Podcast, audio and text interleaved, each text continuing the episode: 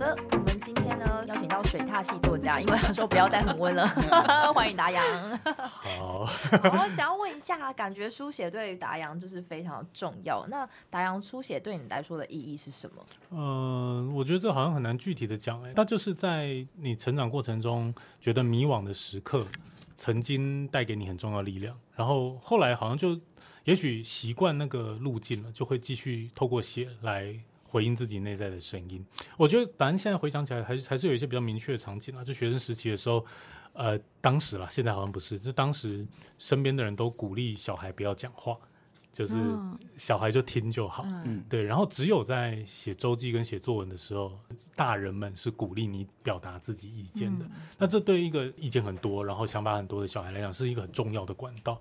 所以，他等于是我所有的出口都都得透过文字。我把东西写出去，然后大人会认真回应你讲了什么东西。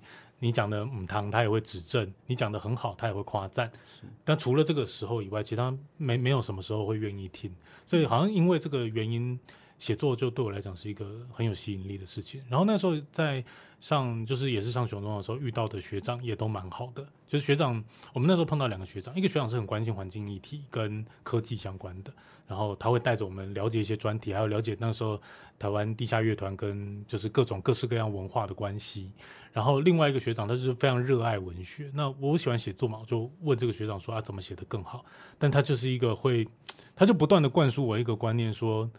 看不懂的才是好东西，就交到坏朋友嘛，是不是？我天对！他他他就是一直跟你讲说，哎，他就比如说会读一本什么什么书给你看，然后你就在那边看看看，然后其实看不太懂嘛，就是尤其就十，这样就过了十分钟以后绕回来说啊，你看了觉得怎么样？说虽然我看不懂，他说看不懂才是好东西呀，就就是不不断有这个桥段，这小说也是，那他就会这个这个东西对我来讲是一个很重要的体验，当时觉得很莫名其妙，但现在回想起来蛮重要的，就是你在那个。场域里面，你会觉得是自由的。人可以用各式各样的方式去表达，然后你也不了解，不了解也没关系。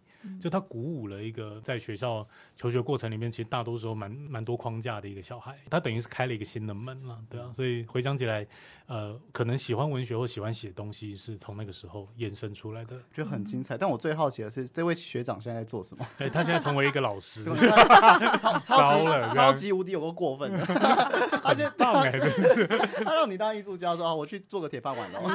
没没没没。没有了，没有了。他他后来，他现在在在呃彰化已经。高职教书，然后我觉得那个也是很适合他的环境，因为他其实对于教导什么文学置业或者是某个学术是没没有特别喜好的。他喜欢人，他希望能够让人感受到他爱的东西，我就觉得蛮适合的。他现在可能还是对着他学生说看不懂的才是好东西。没有，他都回来每次都跟我讲说，我们学生那个畜畜牧科的同学教教我怎么结扎猪，然后就就回来巨细靡也讲给我们听。我想说也也先不要太多了，这样对一次讲一点就好了。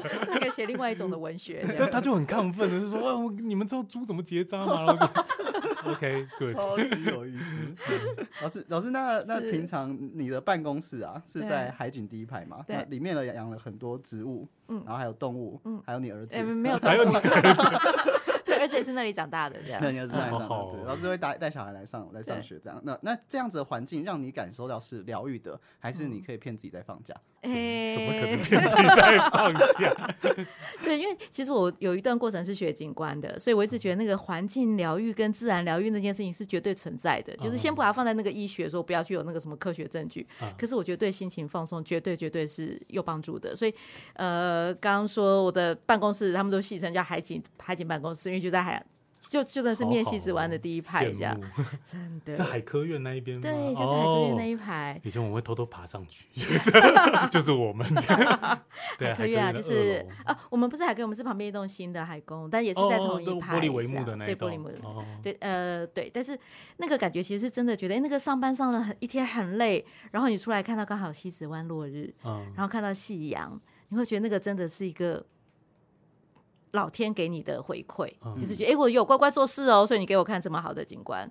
对，那里面的植物那些也是觉得说，一间可以透过各种不同的那种自然的这个东西，让自己开心一点。那老师你在做这个疗愈，是不是有做像什么植栽的？嗯，我们其实有开一个服务学习的课，就叫园艺疗愈，所以带着学生种东西，然后也有在那个绿屋顶在楼上种菜。那我们今年的小朋友其实回馈的都超有趣，他们说从来没有看过自己种的一颗菜可以这么快长这么大，然后到最后菜全部长大之后自己把它吃掉，这样。呃，好，画风批变。那我也想要好奇说，像达阳之前住校啊、念书，都是在那个环境，可以给你什么力量吗？然后还有就是像海洋这种，有没有机会去结合疗愈，就是做书写这样子？我我觉得我后来没有走自然科学，也老实说，我现在也不太了解神秘学是怎么样，但是我我相信有一些我不了解的力量，会让我觉得啊，它它支撑着我。度过某些时刻，像刚明人讲到那个呃回东华住校那段时间，我觉得这个故事呃呃应该说那个经历对我来讲是一个很励志很重要的一个体验啦。就是每个人在成长过程中一定都会错过，或者是也许你现在回想起来觉得那时候没有做好的事情，但既然过了这么多年，你还可以回去同一个场景，然后再过一次那种生活，然后学校还安排。呃，老师们的研究室让你待在那边，然后我常常在那边待到过夜，就对，就体验那种事情。然后在在当时，因为刚好呃住校那段时间有接到一些稿约嘛，我就写了一件事情，是住校快结束要离开学校了，然后刚好碰到寒流过境，然后再从就是学校给我那个研究室往外看，刚好可以看到奇来山那一侧山头上面有一点雪。对，然后就我觉得，我觉得那个东西其实蛮奇妙，因为研究所的时候我经历过，那个时候都觉得说很像撒着药粉的那种状态，然后那时候联想这样，还记得这个感觉，但那一次看的时候，我就觉得那感觉很像撒着糖霜。然后，呃，糖霜跟药粉这个，我觉得在成长过程中，其实对于甜啦、苦啦，还有你到底在做什么事情，然后你愿意为他付出什么的那个隐喻，我那时候想了很久，我就站在那个阳台上面想，然后听着遥远的地方有那个东部纵谷的那个火车，然后那个草木在换、在掉叶子的那个味道，然后远远的、近近的那些树传来细索的那个沙沙声响，然后真的是那个时候就觉得很想掉眼泪，就是有有某个时刻。生活展现了很温柔，然后包容的那一面。如果我现在住在花莲，我相信我应该会写更多东西。对，但回来就是生活就变得比较紧凑，都市的生活节奏是比较紧凑一点的。真的，因为我其实刚刚也也也想分享一个，是呃，我们曾经看过一个资料，呃，很久以前，就是所有大学的所谓的嗯自杀或是忧郁的那个那个比例。那那时候我们发现，其实中山大学的学生相对比例是低的哦。那那时候就有学生在开玩笑说：“哎，那个离海这么近，不开心就跳下去啊！”这样。对，那可是后来我们才发现，就后来我们才发现，其实有一个状态是，当你觉得很多事情可能那个 moment 觉得好严重哦，可是当你看着大海，就会觉得那有什么了不起？对，或者是找人家去喝，一起去那个海堤上喝杯啤酒就算了，这样。对，所以那时候我们都会想说，你看你每天看那个潮汐，即使我今天是很大的风浪。隔天一样，就是那个潮气就是一样跑，就是就过啦。所以我觉得那个大自然其实是有一个可以让人抚慰那个心灵的。那个感觉。是老师说在海堤上喝酒，那个其实达阳的文章好像有写过，没没有喝酒，对，在海堤上。有有一次啦，就啊，我们高中的时候，因为有一次被派那种地理时差作业，然后高中男生都不会好好做嘛，所以就到处乱跑啊，去，然后高雄，但那时候对大家来讲，高雄也是一个很陌生的地方，太大了，然后后来每天结束都结束在西子湾的海堤，就坐在海堤上面，然后有人。同学有人失恋呐，然后大家就一起让他在那边对海大叫，然后旁边在那边帮他拍手，这样 对，然后或者是有些人可能就是考试考的不顺利啦，学校适应那时候在高一嘛，学校适应的不好，然后对啊，就是大家都在那边。当当时的西子湾的海堤，或者说呃高雄港这个场景，有点像是一个秘密基地，它不是真的秘密，因为它很宽阔嘛，但。就是你，你庆生也会来这里，你你约喜欢的人来也是来这里，然后失恋了也是来这里，然后跟朋友吵架了不快乐也是来这，什么好的坏的都好像在这里是可以，就是来这边 reset 一下，然后就可以重新开始。嗯，我之前看过一个嗯美国的。儿童的绘本，可是我不太记得那个名字。他就是在讲一个海螺，我觉得大家会知道，小朋友不是他们都会说那个拿海螺听，然后就会说：“哎，你有任何不开心的事情，就对着海螺讲。”然后讲完之后，那个小朋友就拿回去，哎，他有在回应我，他听得懂我在说什么，这样。对，所以我是觉得很有那个感觉。是，好像有时候会需要这样的时刻跟场景。哎，那至于我们今天是不是最后有一个有趣的环节啊？好的，今天既然请到这个达阳这么厉害的文学家，我们就来玩一个很有趣的游戏。这集我们想了一个特别的企划，就是理工跟文科的海洋对话。第一个游戏叫《海洋说白话》，这个游戏会请陆老师用科学的角度来诠释林大阳在二零一一年十二月出版的《误点的纸飞机》诗集中的一首诗。这首诗的名字啊，就叫《海市》。我们请明恩帮我们念出其中一段，还要念出来。应该不介意吧？我们练很久。好，又回到海滨荒地。那年我们生活在此，为爱劳作，摸索沙堡的所有细节。风的纹路，沾湿的手，埋起空的海螺，是以白色的贝壳。搜索的水光不动声色的闪烁在脚下。站在浅水岸边，我仍继续捕捞，或说继续等候那些不知何去、不再经过我心的宝玉类鱼群。这首诗啊，念的比写的还要好。谢谢你，谢喽。好，今天题目来了，这边想请教陆老师，文章当中林达阳捕捞的宝玉类鱼群可能是哪种鱼群？第二题，在浅海岸遇到宝玉类鱼群，除了捕捞外，正确的互动方式是什么？我我可以不要这么乖着照着你的题目回答，可以可以可以可以可以。好哦，对，因为没有太好做功课，先看到你们什么的 题目。好，你们看我们是反纲，抓到。有有有，我有看来反纲，我有看反纲，我有看反纲。好，我稍微说一下这，其实我觉得刚才我我之前有看这个诗，可是我没有看到那个倒数第二页这样。对，但是我觉得那个从科学这个角度，其实很有趣的几件事情，一个是刚刚那个海螺嘛，那我当时在想说，哎，其实这个有可能会是那个坠壳螺这件事情。那保育类的鱼类或是保育类的生物，其实你知道，在整个海岸或者是海岸带上面。呃，有不同形态的保育，比如说像呃，我刚从澎湖回来嘛，那他们在特定季季节就会保育那个小章鱼，哦，所以它还是可以吃哦，它是你在餐厅里面会看到它，但是他们会固定的季节跟固定的量。那或者是说，哎，呃，现在他们有在做，它可能不是鱼类，但是比如说像那个爆卵的母蟹，因为你会知道那个澎，比如说很多的海产店，大家就会有那个大的那个螃蟹啊，各种，然后尤其是那个如果有那个软的，大家就哦这个好好吃哦，这一定会加更多的钱。可是目前法规也通过了，就是如果是爆卵母蟹，会让它就他们捕捉的时候就不应该要捕捉它，就应该把它放回去。所以它其实会因为季节、因为时间有不同形态的保育类的生物，应该这样说。那另外一个事情，我们现在鼓励大家会要有那个海洋的体验会下去，所以如果要下去玩水，不要擦防晒乳。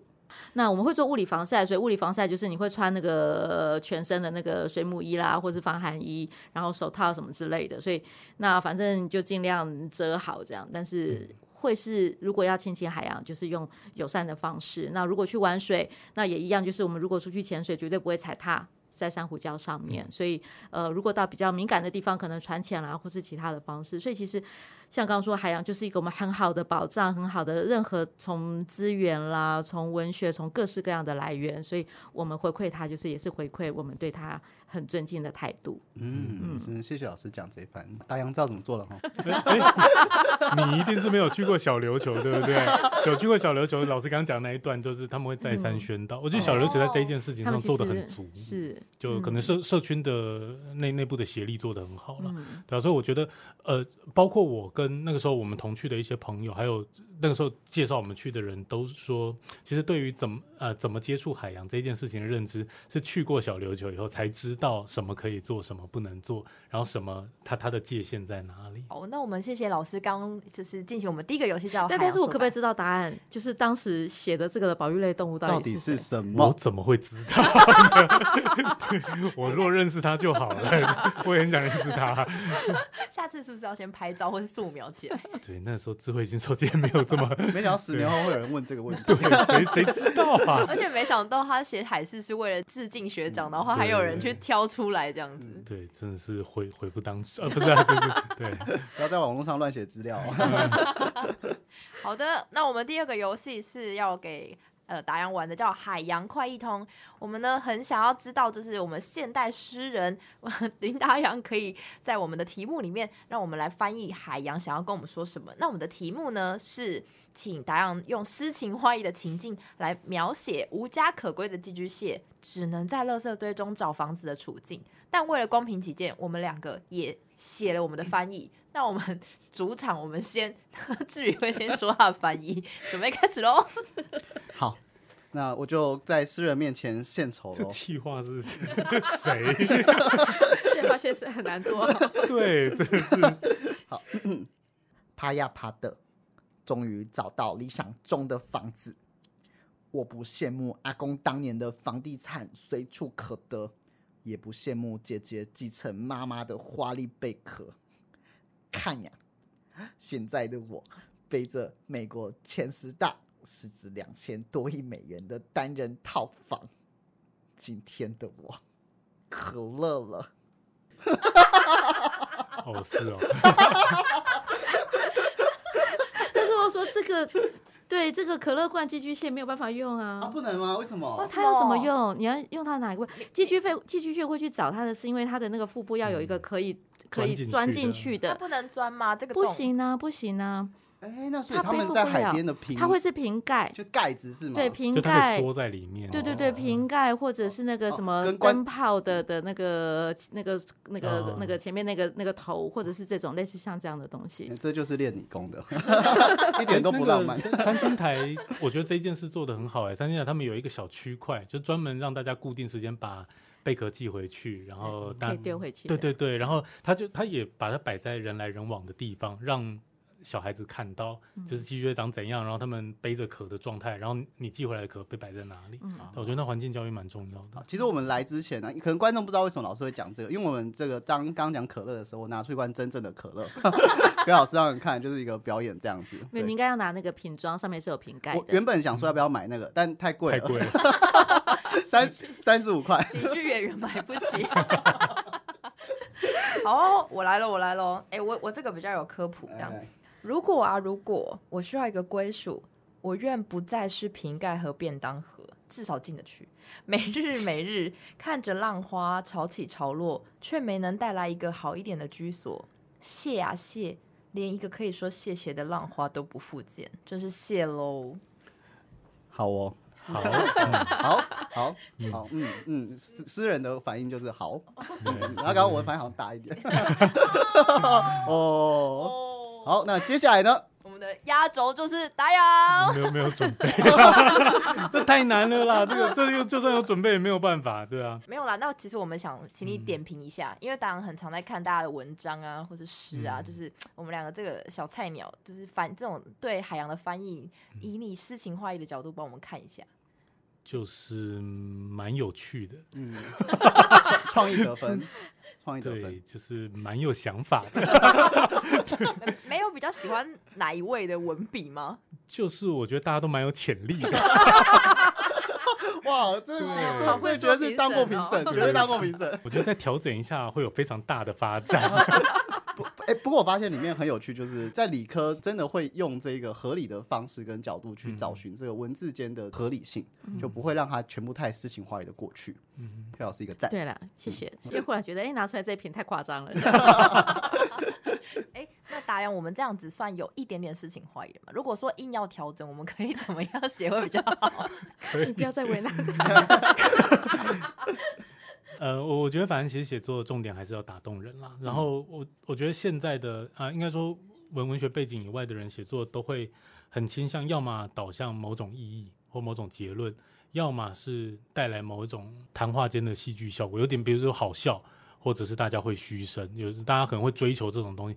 但实际上，我觉得重点还是打动。但但比比较我自己刚刚举的那些，比如说塞人啦，还有华莱士人云的作品，都是让我看完以后觉得有一种。海洋变得比我想象中的更神秘，然后人生好像也不止我想的那个样子，就是陆地上的那个世界观所看到的样子，变得好像有深邃跟外面的东西。嗯，然后永远我觉得永远觉得说外面还有一些我不了解的东西，然后我很想知道这个这个体会对我来讲很重要。刚刚你们讲到说，呃，第一本诗集《虚构的海》的那个时候的后记，我在写，反正我那时候写了一些刚刚讲的嘛，就为什么想要写这个东西，然后为什么要出的那些描述。那当然，其实整体来讲，就是我离开高雄，然后我其实还是很怀念高雄海的那个状态。然后那时候在整整篇序文的最后，我有讲说，就我相我还是相信外面有一个世界是呃值得在意，然后可以追求的。对，那我觉得对我来说，一个高雄港边长大的小孩来说，可能就是海洋。那可能对别人来说，有些人可能会是山，或者是他所在意的，也许是宗教，也许是美，也许是什么东西。但我觉得有一个东西可以想望，是就是像老师刚刚讲，是老天给我们的很好的礼物。至至少对我来说是这样了。那作为高雄人，我我还是会。想永远都会讲说，我还是很喜欢高雄。然后前呃，我在来之前才刚从台东回来，其实才刚从日本回来，然后又去了台东，又再跑回来。对，然后呃，在台东的时候啊，呃，也是呃，台台东诗歌节的老师们也问说，哎，那之前在花东住过。的感想是什么啊？有什么收获？然后我就那时候就突然想到，就海明威很久之前讲讲过说，如果你在年轻的时候待过巴黎，那巴林对你来讲就会永远是带着带着走的东西，那是一场流动的盛宴，这样。然后我那时候就说，我我也觉得花东的居住经验对我来讲有点像是这样子，就是曾经居住在大山大海旁边。这个体验，我觉得是没有居住在大山大海旁边的人永远不会有的。很棒哦，因为呃，那个大蓝海洋里面其实有一句，他说每个人的身体或是心理都有一部分的大海。嗯嗯是嗯。对，其实我觉得那个、那个、那个感觉超棒的，这样，嗯，因为有七十趴嘛，七十趴的海洋 水跟海，所以所以其实那个美国的海洋素养，他们呃美国有那个海洋教育跟海洋素养嘛，他们的海洋素养里面有七大点，那其中有一点就是要让大家知道说，海洋是一个有很多未知或是我们都还不知道的东西。嗯，很感谢这老师开这个节目，让我们能够认识大洋，然后把这些很很重要的东西带给我们，然后也带给我们的观众这样子。那最后谢谢达洋帮我们海洋说白话，增添许多诗情画意。那有什么东西需要帮忙做宣传的吗？呃，我自己因为我很喜欢文学，然后我也很喜欢高雄，所以我在做的事情也有点类似这样。就我跟在地的一些基金会，还有就陈启川先生文教基金会，还有高视图，还有高雄电影馆，就跟他们谈了合作，希望能够让更多人。在这个我成长的时候，像文化沙漠的地方，能够感觉到译文的好跟复杂跟美这样子，所以在呃，其实上 IG 或者脸书搜寻“擦亮花火文学计划”，就擦亮。然后花火，花火就是那个烟火的意思。擦亮花火文学计划都会看到，呃，我们过往经营的成绩。要从二零二零年，这跟疫情同步开始，不知道为什么会变这样。对，那就从那个时候到现在，其实做了蛮多各式各样的活动的尝试。我到现在还是喜欢写作，然后喜欢文学的原因，是因为曾经在生命里面有某些重要的时刻。我觉得文学带给我无可替代的，像老师讲的那种听到船鸣声的那种体验。